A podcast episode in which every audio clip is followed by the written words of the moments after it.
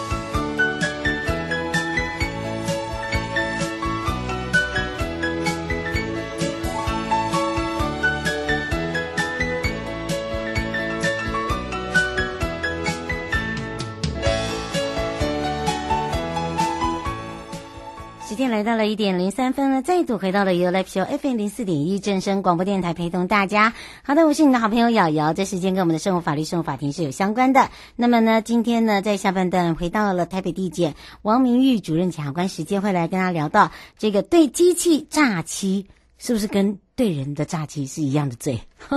对机器好，为什么今天聊到这个呢？诶，通常这个对机器，比如说我们搭乘悠游卡。对不对？我们搭乘台铁也是要用这个，搭高铁也是。哎，这个因为你的收费的这个机器呢是机器，不是人。好，现在都基本上，呃，人比较少啊。那么当然这里面或者是哦，你停车啊，停车场你就需要哦用到这个缴管理费，现在都是用扫 QR code 啦，或者是呃这个利用悠游卡来去刷。那么当然呢，这个为什么会有了解呃来聊到这个，就是最近有很多。针对对机器诈欺是不是同于对人的诈欺，是民众的大大的大疑问啊、哦。那么说到这些行为呢，到底是什么样的一个这个犯罪行为？那么会被发现吗？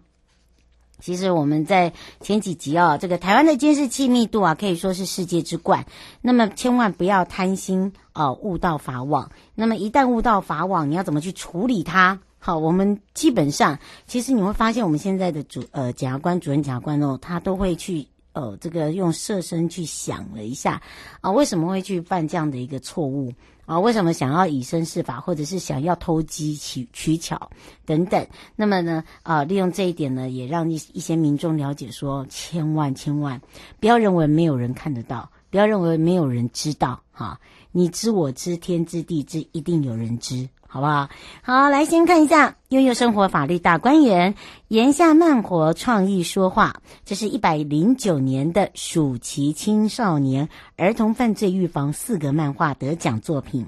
那么这一次呢，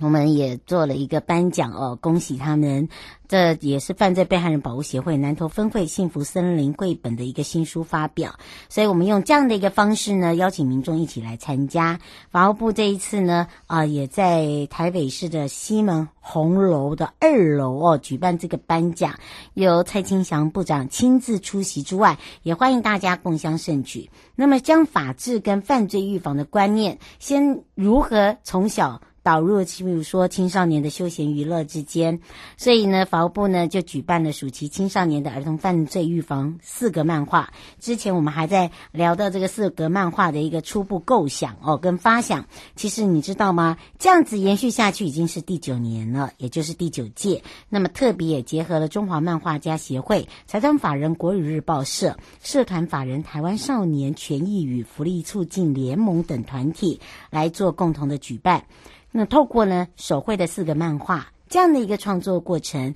把预防犯罪的正确性植入我们的大朋友小朋友的心中。那这一次的对象包含了在校的学生，年龄从国小低年级到高中职，那么分为五组比赛。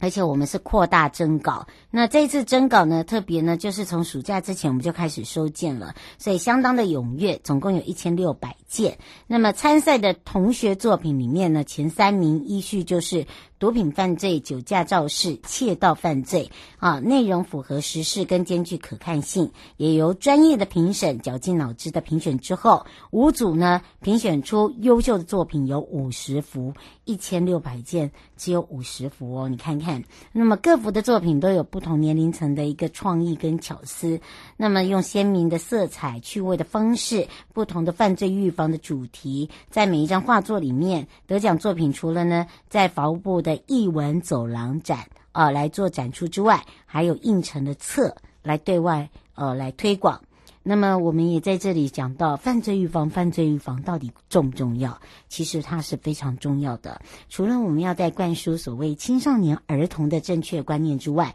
其实避免自身行为造成的犯罪。另一方面呢，也兼具减少犯罪被害人的一个意义。因此呢，这一次颁奖特别也结合了犯罪被害人保护协会南投分会他所出版的《幸福森林》，它是一本绘本。《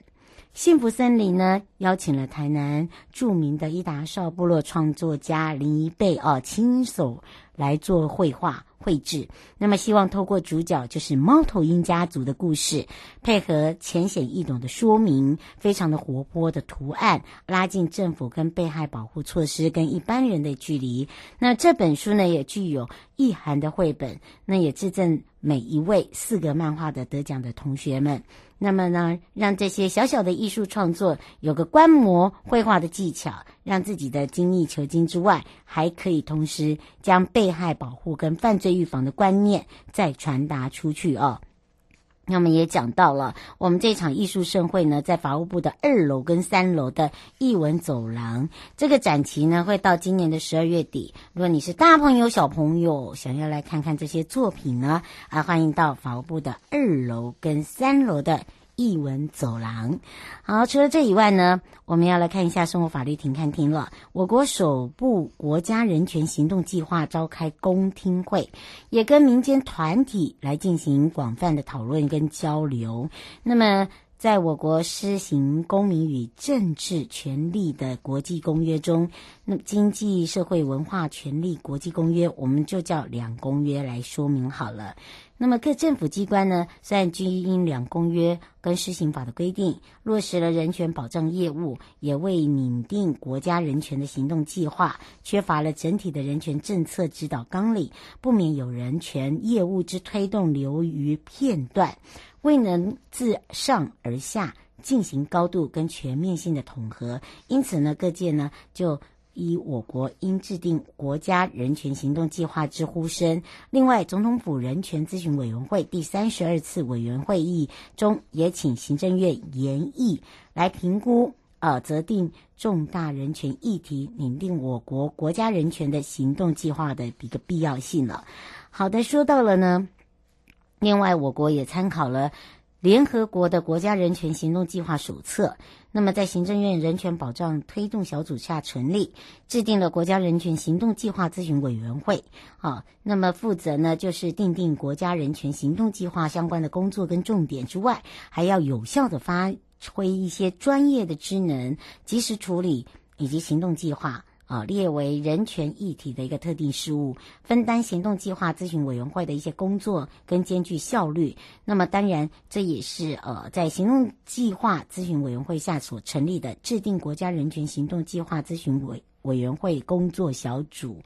好，这些小组呢，在一百零九年也陆续的开会了。哦，当然以这样的一个成果时程，如何改善行动目标，反复的讨论修正，呃，来呃这个让整个实务来去解决啊、未来这四年一百一三年前这这内哦，来优先改善一些人权的问题。好，当然罗振武委员呃在致辞也特别讲到一点，就是我国已经有六部。国家核心人权公约具有国内法化效力，那么也定期的提出了国家报告跟办理国际审查，这个也是代表我国自主的一个承诺，履行了国际人权公约，呃，到目前为止呢，国内法化的一个核心人权公约合计就有七次国家报告。那么，如何将这个公约的人权报告提升到整个国家人权的政策？这有赖于就是国家人权行动计划的一个制定。那么，召开了这么多的会议，用行动的计划的初稿虽然还没有完善，那么还是要有赖各界民间团体，好，在公听会提供更宝贵的意见，来提供让国人可以清楚。现在我们在做的，我国首部国家人权行动计划召开的公听会，那么内容是什么？也让一般的民众可以更多的了解，而不是一知半解。哈，有听过不知道在讲什么？哈，那么也在这个节目里面呢，让大家长一点知识，让大家可以了解啊、呃，很多的事情呢，就。传媒的部分，那当然自己也要有一个判断力啊。那么另外，我们在这边也呃特别的来提。供给哦，不管是我们收音机旁的朋友、媒体朋友也好，因为最近部分的媒体有讲到违反性侵害犯罪防治法的一个规定，刊登足以辨识被害人的报道，对于被害人造成严重的二次伤害，而也建请媒体朋友报道要遵守性侵害犯罪防治法的一个相关规定。台北地检署检察官呢，在十月间，我们也在节目里面说到了这个被告徐姓等人涉袭了违反医师法。妨害性自主等案件，经由侦查终结，提起了公诉，由台北地院裁定羁押跟审理中。那么说到性侵害犯罪犯罪防治法的第十三条第一项、第二项，也有规定，宣传品、出版品、广播电视、网际网络或其他的媒体不得报道或记载有于被害人的姓名或其他的一些呃辨别身份。好，这些资讯，那么经有行为能力人被害人同意，除了被害人说 OK。好，那当然呢，或者是检察官或法院呢，一认定说是有必要者，啊、不在此限之外，那基本上呢是不要用这样的一个方法来去公开，啊、这个会有揭露第一项被害人的姓名，啊，还有他的这个识别的呃身份，啊，显然让任何人就会发现，原本不知道的人，那全部大家都知道了啊。那当然这里面呢也会有这个所谓的处罚条例，所以敬请大家在开审理中的案件。一定要特别遵守性侵害犯罪防治法的上阶规定，避免哦被害人呢又有一个不可磨灭的二度伤害哦，保护他也是保护我们自己啦。好，马上要回到了主任检察官时间了。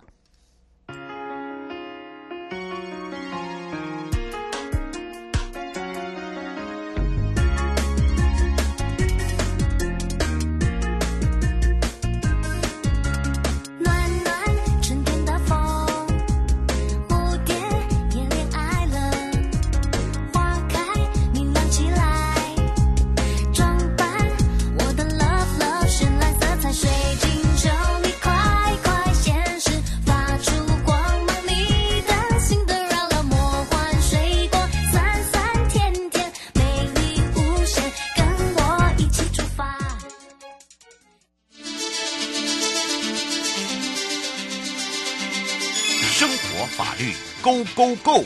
你我生活的好伙伴，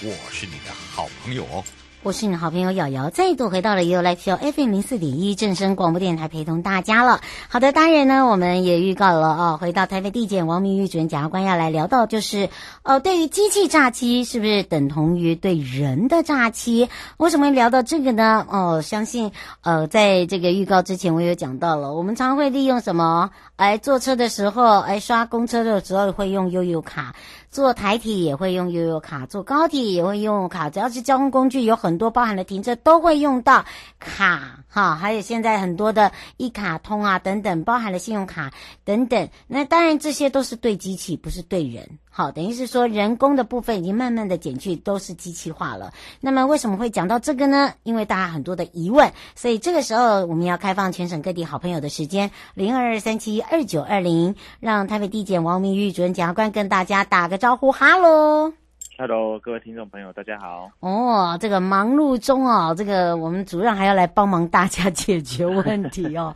哦，我很害怕他压力很大，我们家帅哥不可以压力太大，放轻松，放轻松。不过倒是那个呃，压力会很大吗？主任？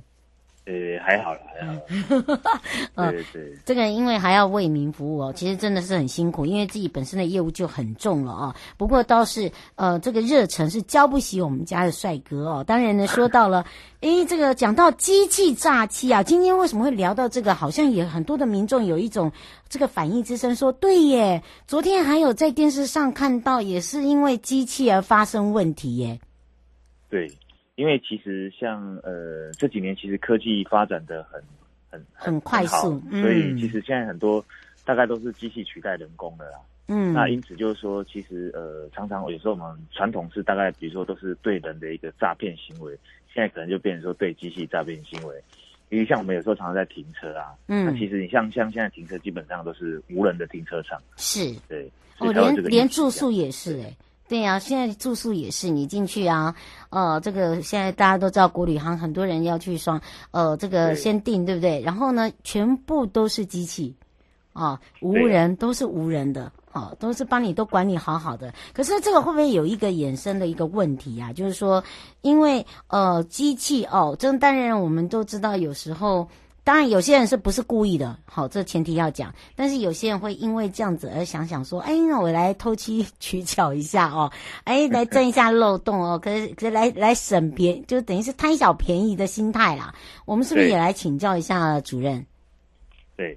其实我们传统上的一个诈欺，大概都是针对人啊。比如说，其实像这个台北地检署而言，其实。每天其实有非常多的一个诈欺案件，包含就是说，有时候像那种吸金诈欺啊，或者是说一般呃比较轻微的，就是说比如说呃像借钱不还的啊，其实还蛮多的。其实我每天呢，我在在看这些案件的时候，我都有有一天都突然想说，哎，我来当假检察官，搞不好比当真检察官还好，还赚赚更多的钱这样子。不晓得说很多民众其实也蛮好骗的这样子。嗯啊，当然是开玩笑啊，开玩笑。那因为我们传统上的一个诈欺罪，大概都是针对人的部分，哈，就是要骗人。但是大家也知道，就是说，随着这几年其实科技的一个日新月异，其实我们后来其实像很多都是由机器取代人工，所以其实我们也在想，是说，哎，搞不好哪一天啊，这个科技人，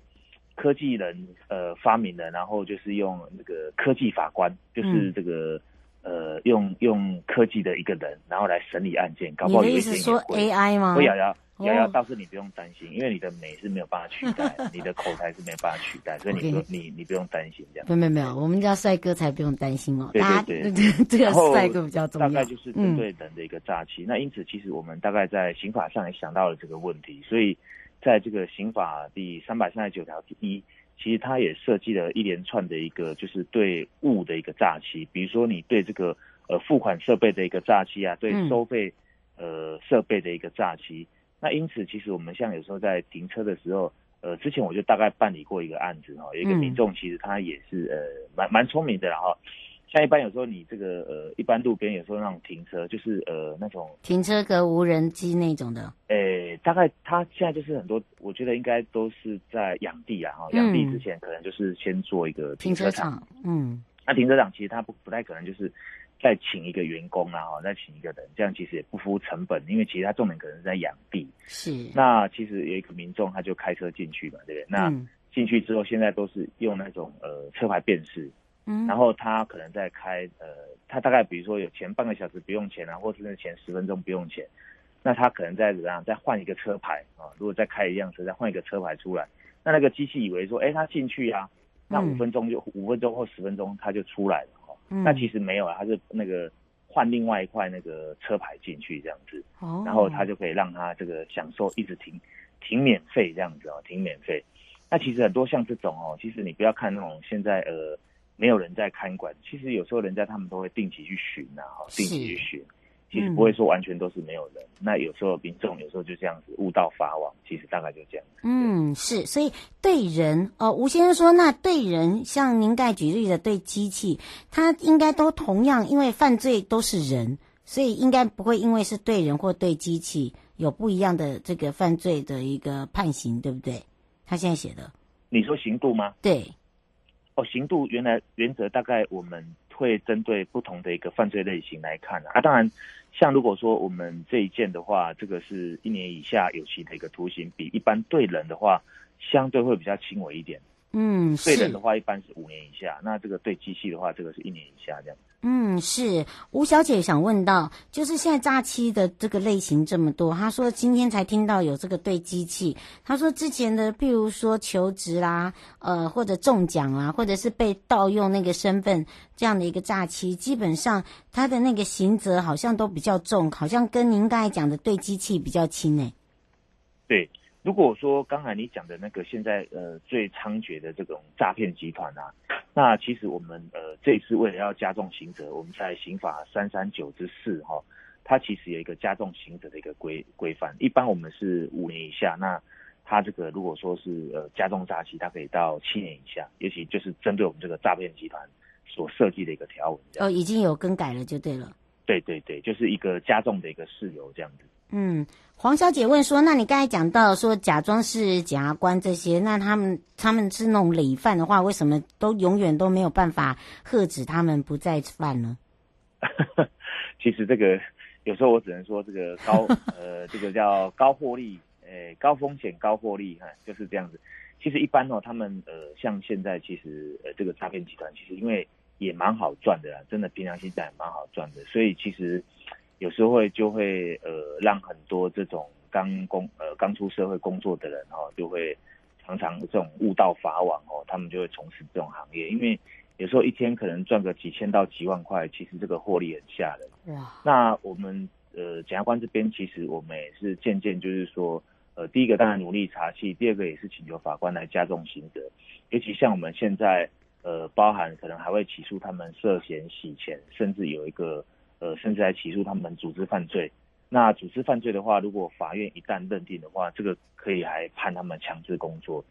就是目的就是来遏遏制这些诈骗集团这样子。就等于是说，为现在正在规划就对了，是这样吗？哎，没有没有，哎，现现在我们的条文就已经有了，就已经有这一条钱跟组织犯罪，我们大概都会一并起诉。嗯，是。那当然呢，这也是让这个民众哈，就我发现民众现在大家都很聪明啊。不过呢，还是有很多的民众会认为说，哎，如果说以这样子的一个诈骗这么的好赚，这么的，就是说不不做平扣了哈，就是很很简对，很很很快就这样不劳而获。那么当然呢，刚刚这个主任也有解解释了一下，就是条文我们有在做修改。哦，不是说哦没有办法喝止他，只是说我们现在已经开始在加重他的一个这个刑责，包含了规定他的一些这个事物的部分嘛，对吧？对对，没有错，就是有时候有这种恶用这种就是方式严嗯、严刑峻法来遏制这个犯罪。嗯，我们只能用这个方法，因为他们真的太聪明了，不是我在讲。不过一旦真的误触法网哦，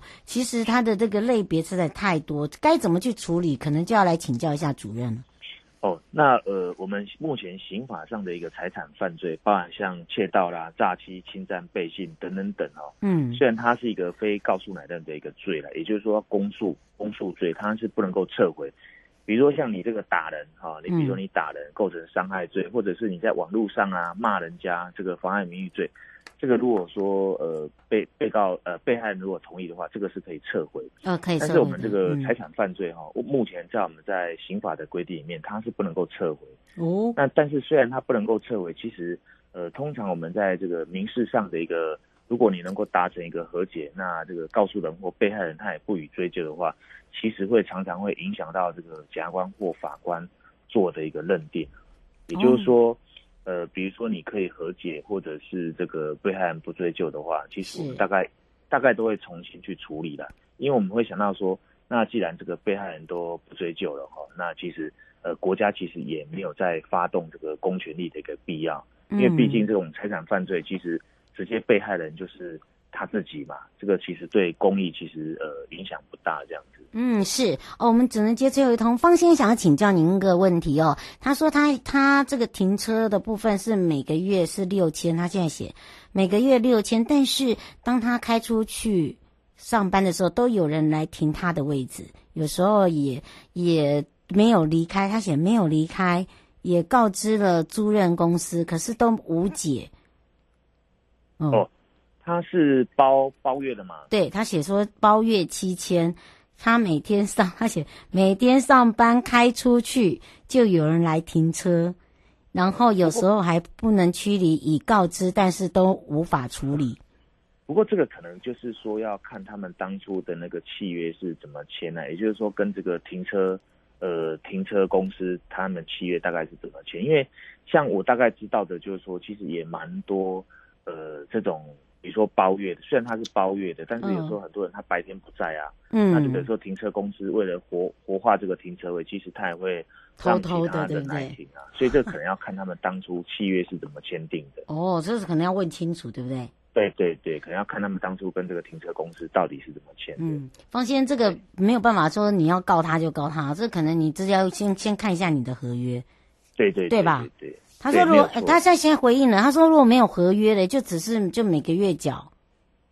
哎，那个，但是也纵使没有合约的话，可能呃口头约定也是一种，也是一种契约啊。那就是说看你怎么样当跟人家口头约定的啊。嗯，比如说你是呃这个月呃就是说我包月，那我不管要不要停呃都不可以有人停，你也可以用这种方式约定，或者是说哎那不然就算便宜一点啊，那就是说哎我上班时间。”呃，上班时间不在，那别人可以来停，那可能是不是就是说，在这个停车费的可以打折啊，或什么之类的？哇、哦、哇，主任强啊，还帮人家解决问题啊！哎，方先生 就提供一点法律意见，这个也是就是机器可能没有办法去。对，真的真的是没有办法。不过因为这个时间的关系哦，我也要非常谢谢我们的王明玉主任检察官，我们就要下个礼拜见喽。好，各位听众，拜拜，拜拜。各位亲爱的朋友，离开的时候。别忘了您随身携带的物品。台湾台北地方法院检察署关心您。